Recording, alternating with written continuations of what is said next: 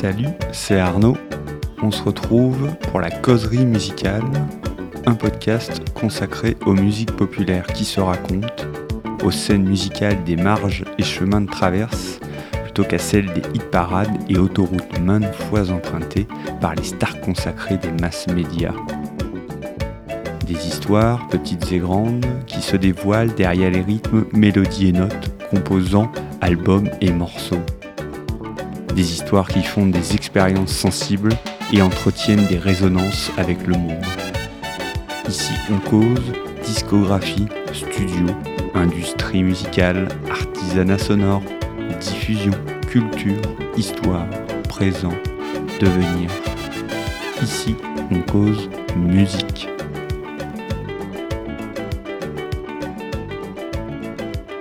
Épisode 3 DJ Culture.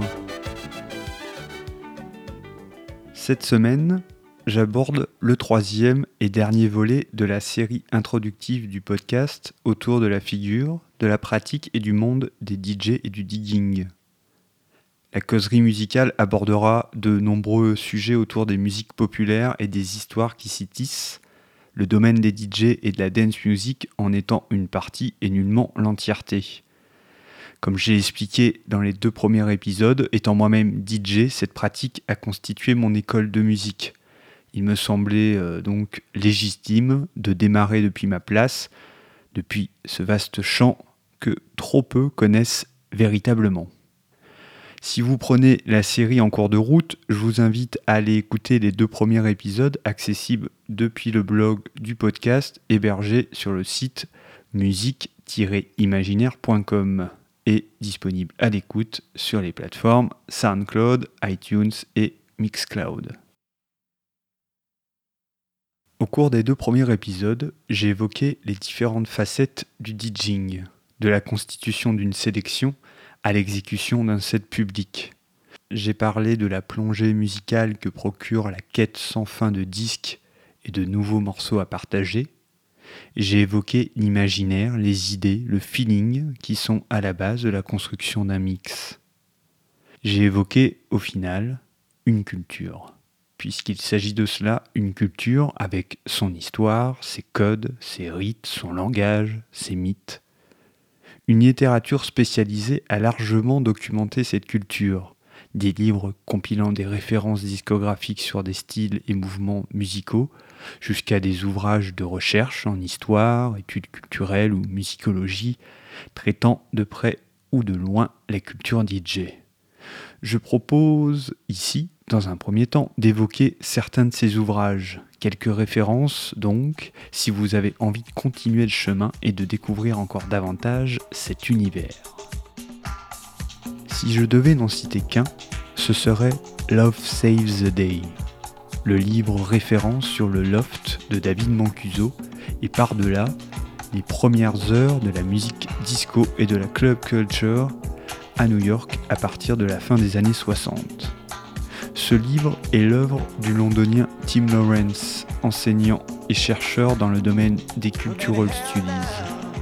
Tim est lui-même DJ et organise depuis de nombreuses années, en compagnie de la DJ Cosmo et de Jeremy Gilbert, la déclinaison londonienne du loft, la Lucky Cloud. Tout démarre lors d'une Saint-Valentin, un 14 février en 1969, lorsqu'un passionné de musique et d'acoustique, pas encore complètement révélé à l'idiome du DJing, organise une house party sur invitation. La première Love Says the dont l'acronyme LSD n'est pas sans rapport avec le psychotrope du même nom. Louant un loft dans le Lower East Side, quartier alors délabré du New York footrack de la fin des années 60, il équipe son logement, faisant office de club et de piste de danse, avec les enceintes qui feront la signature de sa soirée. Les mythiques Klipschorn, du nom de son inventeur, Robert Klipsch. Les Cornock Speakers, des enceintes de coin dont la définition acoustique frise la perfection, révélant la musique comme rarement un système de diffusion le fait. Avec ces enceintes, vous n'écoutez pas, vous vivez le son et la musique. Les morceaux vous traverse, il vous transporte sans qu'il y ait besoin de monter le gain au maximum. David Mancuso, auquel je consacrerai prochainement un épisode spécial, a créé des conditions d'une fête libre, psychédélique, audiophile, dansante, mix, extatique, mythique. Môme un peu solitaire, orphelin grandissant en institution, David naît à la musique par le son. Il écoute le cours d'une rivière, des oiseaux, de la pluie qui ricelle sur les feuilles d'un arbre. S'immerge dans l'univers sonore et s'y réconforte. Enfant découvrant les plaisirs de la danse grâce euh, à une sœur qui officiait dans son orphelinat, une religieuse mélomane qui proposait régulièrement aux enfants des après-midi dansants, des bouts. Elle cultivait alors chez eux la joie et l'allégresse tranquille que procure le vécu et la réception par le corps de la musique. Plus tard, il s'appuiera sur ses expériences fondatrices pour construire un dispositif optimal et inviter ses contemporains à danser et vivre la musique au plus profond de leur âme. Il pose ainsi les bases d'un social club, un rendez-vous familial et communautaire mélangeant progressivement toutes les composantes de la société urbaine new-yorkaise. Les gays, qui trouvent déjà refuge dans la nuit, et les clubs privés pour vivre librement leur sexualité dans une Amérique puritaine qui les vocifère, les latinos, les blacks, les wasps branchés de Manhattan. David Mancuso et son loft définiront une composante underground de la culture disco et club, un versant puriste, exigeant et populaire.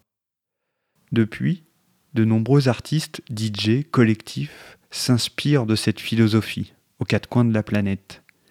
David Mancuso est décédé il y a deux ans et son départ n'a fait que décupler l'inspiration et le respect pour cette manière de penser une soirée et l'exercice d'un DJ, même si lui-même aimait davantage se considérer comme un musical host que comme un DJ.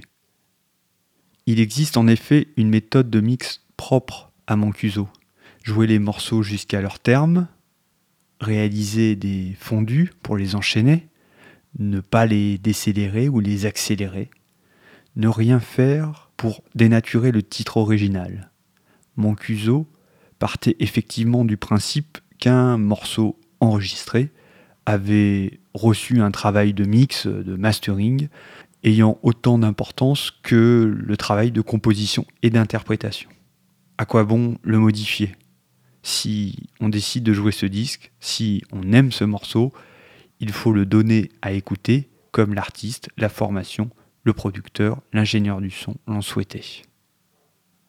Par ailleurs, il existe bien évidemment des références discographiques rattachées au loft.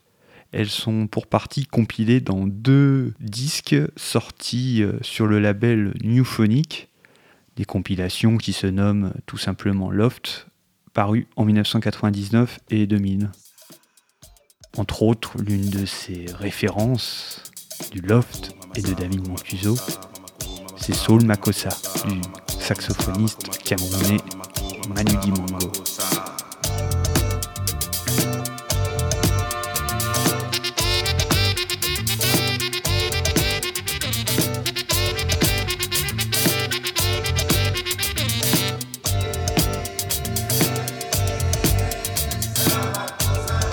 témoignent.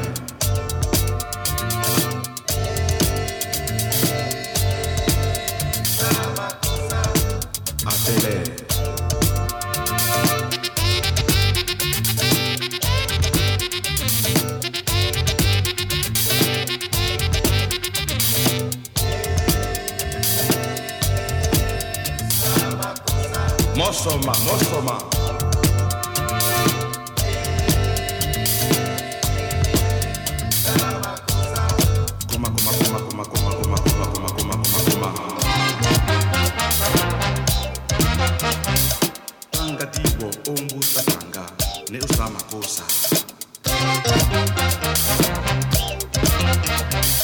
alumuna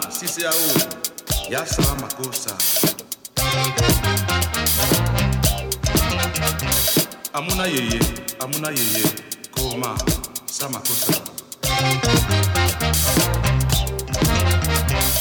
tanga tanga umbusa tanga. Ne sa makosa Sa.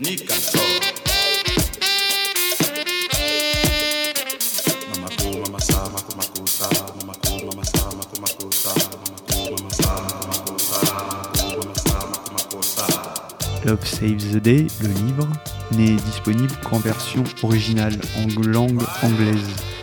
Et il faudra euh, chercher sur le net euh, pour le dégoter, à moins que votre libraire préféré soit consciencieux et puisse vous le trouver.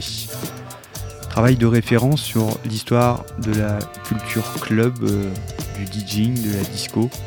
Ce livre mériterait une traduction française afin de l'ouvrir au lectorat francophone. Avis donc aux éditeurs et aux traducteurs. En France, on compte un patron dans le game. Un môme bourguignon parti de son Dijon natal pour rejoindre avec sa 205 à moitié déglinguée de l'époque le Manchester révolutionnaire de la fin des années 80.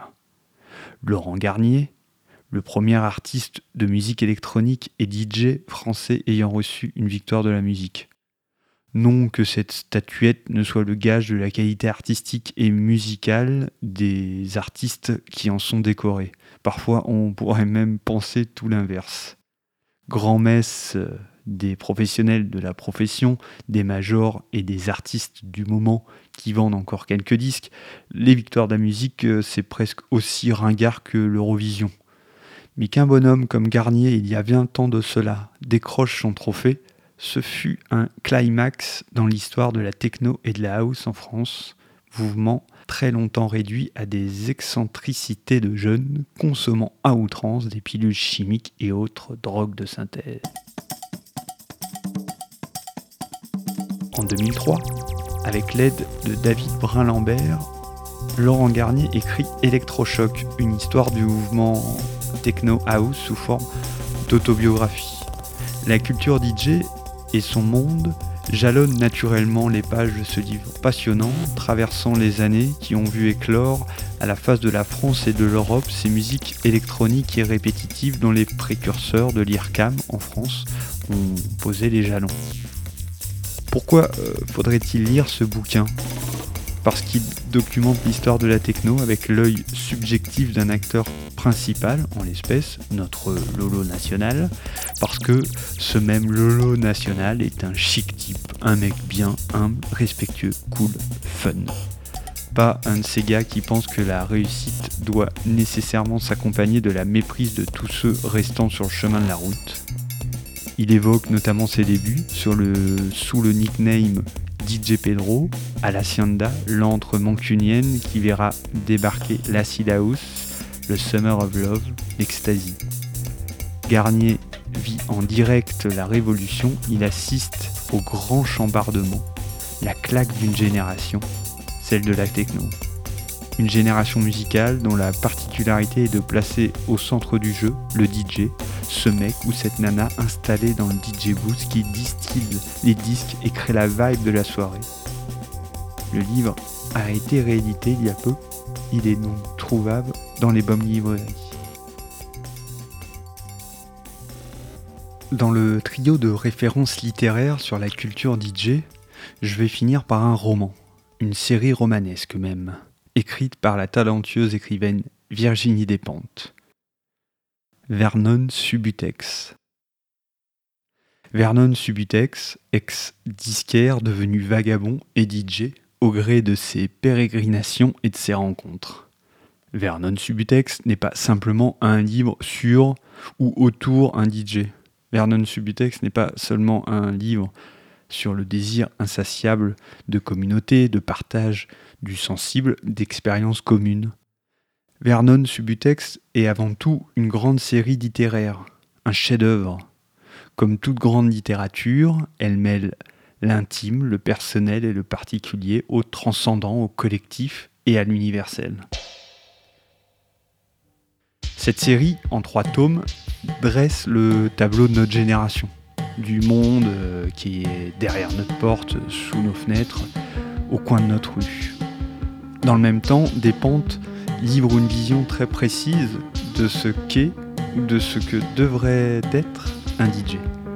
DJ chaman, DJ passeur, DJ médiateur, DJ inspirateur. Vernon est à la rue, Vernon a tout perdu, ou presque. Lui reste sa culture musicale qu'il partagera. De cet acte découlera des renaissances et des révélations, conduisant une bande à organiser des fêtes où la musique devient la conductrice d'un être au monde collectif. Rares sont les livres ou les films ayant rendu grâce à la noble tâche des DJ. Vernon Subutex écrase la concurrence et à sa lecture, il confirme les intuitions de certains ou certaines et inspire les novices à l'expérience d'une belle nuit de danse et d'abandon ressourçant. La trilogie a été adaptée à l'écran sous forme de série TV et sera prochainement diffusée sur Canal+. L'exercice d'adaptation d'une telle œuvre euh, est une entreprise, disons, fragile et sans procès d'intention aucun, il est fort à parier que le souffle qui anime les trois bouquins ne pourra trouver la même vigueur et la même éloquence à l'écran. Donc je le dis, je vous le dis et je vous l'affirme, si ce n'est pas fait, lisez Vernon Subutex. Je m'en arrête là pour la revue littéraire subjective et lacunaire autour de la culture DJ.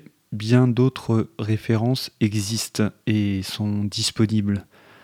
Je peux citer par exemple Last Night a DJ Saved My Life de Bill Brewster et Frank Burton, livre euh, référence récemment traduit en français par euh, Cyril Rivalan et disponible aux éditions du Castor Astral. Il y a également DJ Culture, tout simplement, de l'allemand Ulf Pourchard, que je dois très mal prononcer, traduit également en français dans la seconde moitié euh, des années 90. Pour retrouver cette bibliographie sélective de la culture DJ, rendez-vous sur le blog de l'émission. Pour finir cette série de trois épisodes sur euh, les DJ et leur monde, j'aimerais apporter quelques nuances au délicieux tableau dressé par mes soins. Oui, j'ai un rapport amoureux à cette pratique. Un bon DJ, ça m'émeut, parce que la musique bien orchestrée et bien agencée, ça m'émeut, tout simplement. Les conditions idéales à l'exercice de cette pratique et l'alignement des planètes que requiert une grande nuit de danse ne sont toutefois pas toujours au rendez-vous. Oui, pour une belle soirée, comptez bien 4, 5, 6, allez, peut-être 7 gigs bancales. Lorsque l'on n'est pas professionnel de la chose, on a la chance de pouvoir choisir. Lorsqu'on est un DJ dans les petits papiers de tout le monde, on dispose de ce privilège également. Mais même avec la notoriété, rien ne garantit la formule gagnante chaque semaine. Ça serait trop facile. Comme toutes les expériences et les pratiques dignes de ce nom, il faut ferrailler pour toucher au but. Être DJ est donc aussi un apprentissage de la déception.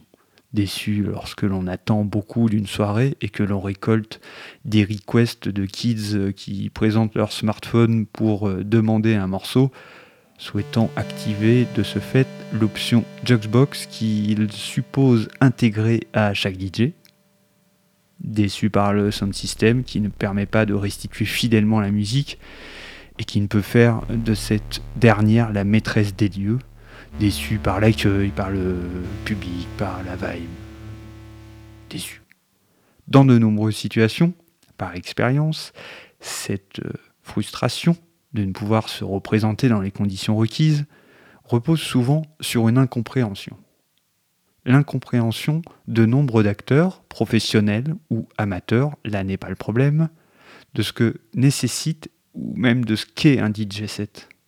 Comme je l'ai souligné, mixer constitue un dispositif singulier, que ce soit dans les formes et les manières de présenter de la musique à un public. La musique, institutionnellement, en France, s'inscrit dans le domaine du spectacle vivant. Or, un DJ set ne peut se ranger dans la catégorie spectacle, comme un concert peut à l'inverse s'y intégrer. D'où un hiatus qui perdure. Un événement avec des concerts, des groupes et musiciens, sur un plateau est différent en matière de dispositifs et d'expérience musicale à une soirée avec un ou des DJ.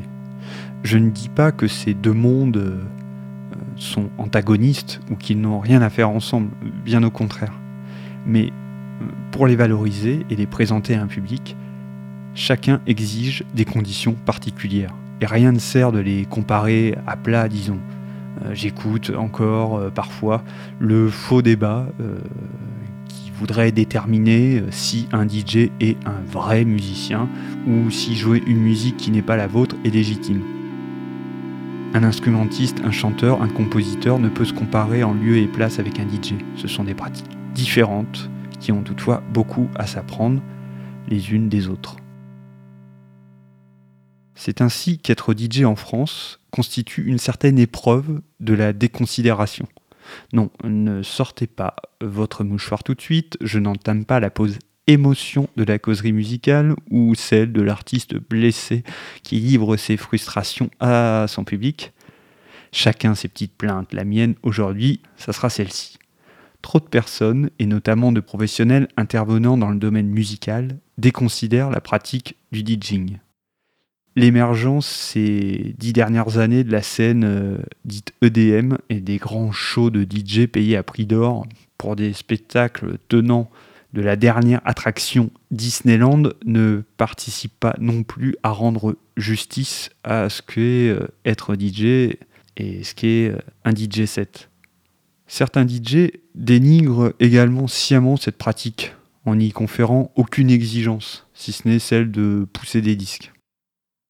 En Angleterre, Norman Jay, un DJ légendaire d'origine jamaïcaine, à qui on attribue le terme rare groove. Entre parenthèses, si cela ne vous dit rien, je vous renvoie au premier épisode du podcast DJ Géographe, où j'évoque ce terme, rare groove. Norman Jay, donc, a été il y a quelques années anobli pour son apport à la musique et à la culture britannique. Cette anecdote suffit certainement à illustrer le gap qui existe de l'autre côté de la Manche avec la culture DJ. En Angleterre, elle est largement partagée par le public et l'ensemble de la chaîne musicale, depuis les patrons de salle jusqu'aux programmateurs radio. En France, cette culture reste à la marge.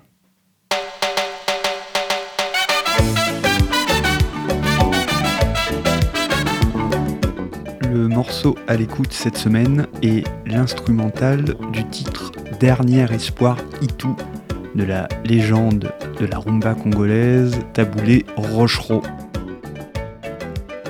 Ici, nous sommes en 1989 avec une version modernisée de la rumba traditionnelle, le soukous. Dans le morceau original, Taboulé se livre à une complainte, une complainte amoureuse pour sa chair et tendre, Itou. J'aime beaucoup cette euh, version instrumentale et plus courte. La composition est magnifique et la production tranchante. Un titre pour faire danser, cela va de soi.